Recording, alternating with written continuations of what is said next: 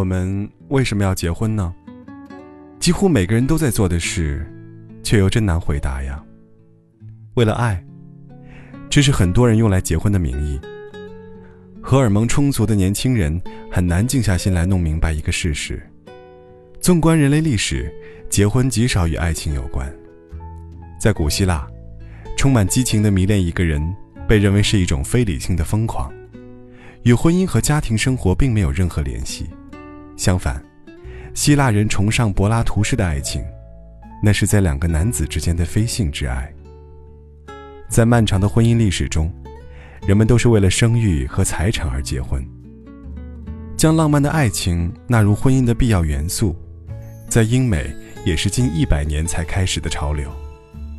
看《唐顿庄园》就知道，即使在一战前，为了浪漫之爱而不顾身份地位，也是让人不屑的行为。唐顿庄园的伯爵娶了家产万贯的美国富翁之女，就是为了维系庄园的庞大开支。先谈地位和财产的匹配度，再谈感情，这才是长久以来人们眼里正常的婚姻。结婚，只要有一点爱就够了。社会心理学者沙伦·布雷姆通过大量的案例追踪，在亲密关系中揭示，基于爱情的婚姻。常常令人困惑和难过，纯粹为爱结婚的婚姻更容易离婚，结合了现实利益的婚姻更稳固。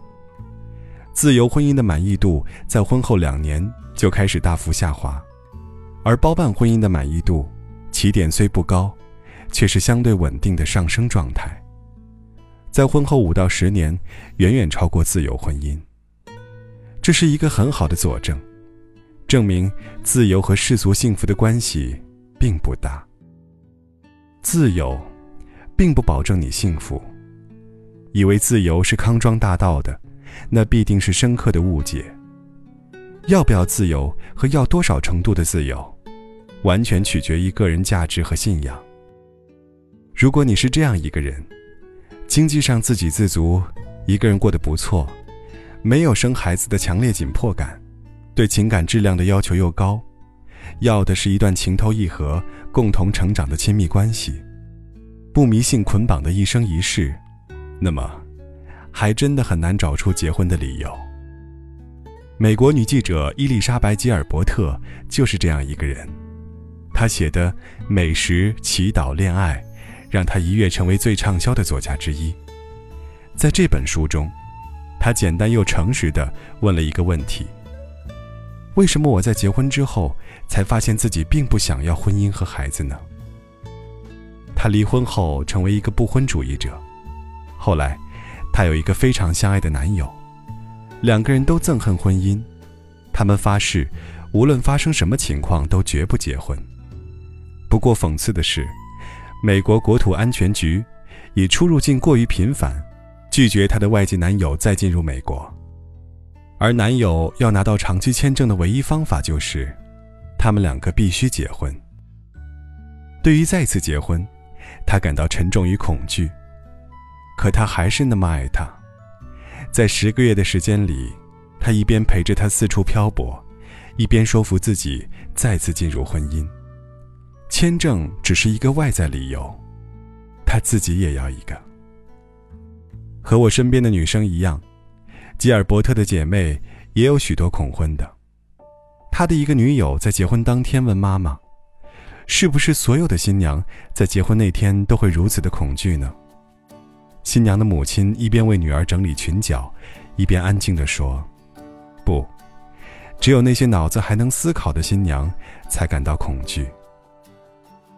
写作的人有刨根问底的天性，因为不得不结婚。”吉尔伯特又写了一本专门探讨婚姻的书，《承诺》。他写道：“我对婚姻最深的恐惧，来源于我害怕他对我们的改变，远比我们对他的改变还多。无论我和他是怎样的成熟和睿智，一旦被放在婚姻的生产线上，我们都会被塑造成一个模样，一个有利于社会的模样，但是对我们自己全无益处。”最后，她还是结婚了。她认为，男友说的对，婚姻就是一个游戏规则，那些人制定规则，他们两个遵守这个规则之后，然后就回到家，愿意做什么就做什么。如果我们去问为什么要结婚，这背后可能没有什么惊天的奥秘，为了繁衍，为了抵抗生活，为了过得更好，为了不孤独，为了幸福。这都是人类最重大、最实在的几个诉求。我对婚姻既不狂热，也不仇恨。在许多婚姻的定义中，我个人喜欢这个：婚姻是一种被官方承认的友谊。友谊之爱比激情之爱更适合婚姻。两个人如果彼此喜欢和欣赏，有共同的价值观和生活目标，结不结婚？对他们的影响都不大。对独立强大的人来说，婚姻就是两个人的城堡。百分之九十九的人婚姻标准是什么，关他们什么事？有这样的心态和能力，既不必害怕一纸证书给他们带来侵害，因为他们有自己的原则和捍卫；也不会因为没有证书就懈怠随意，拒绝宽容和忍耐，因为他们知道。在这个偌大的世界上，找到这样一个人的渺小的偶然性，多么需要珍惜。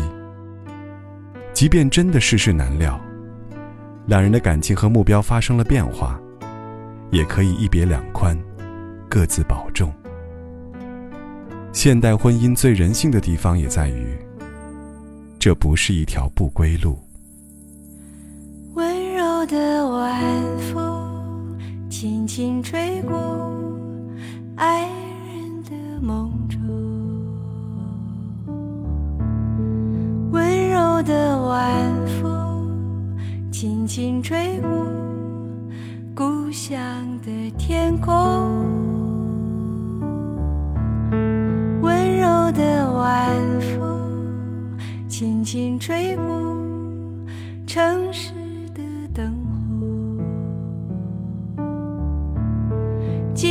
的晚风，你去哪里？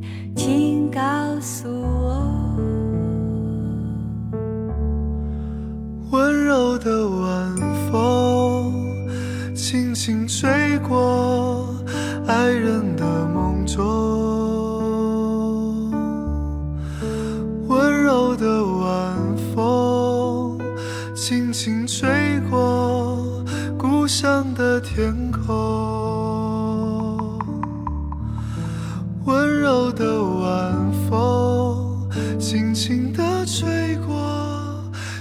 城市的灯火。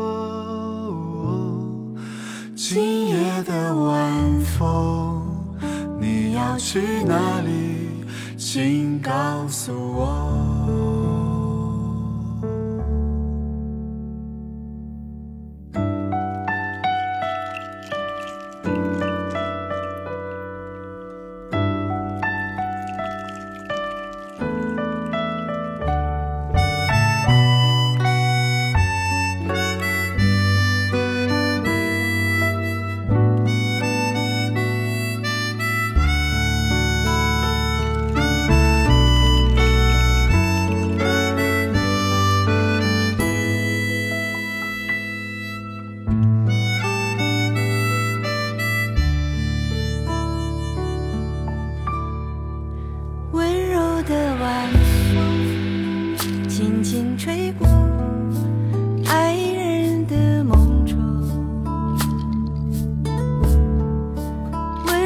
的晚风轻轻吹过故乡的天空，温柔的晚风轻轻吹过城市的灯火。今夜的晚风，你要去哪？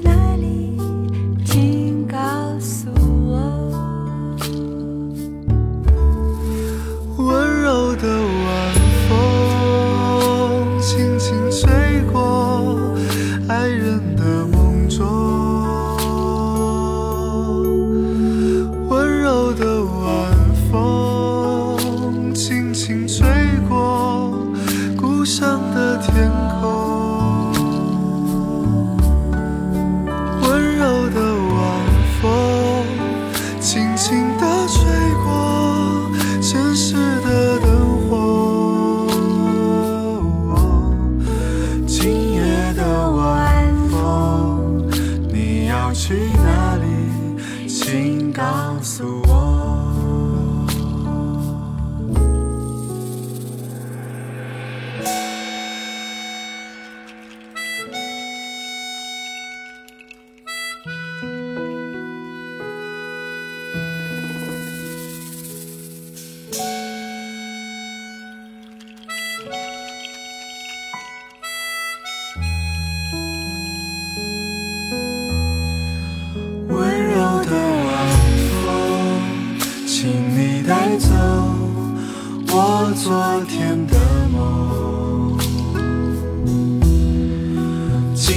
的晚风，我要去哪里？请告。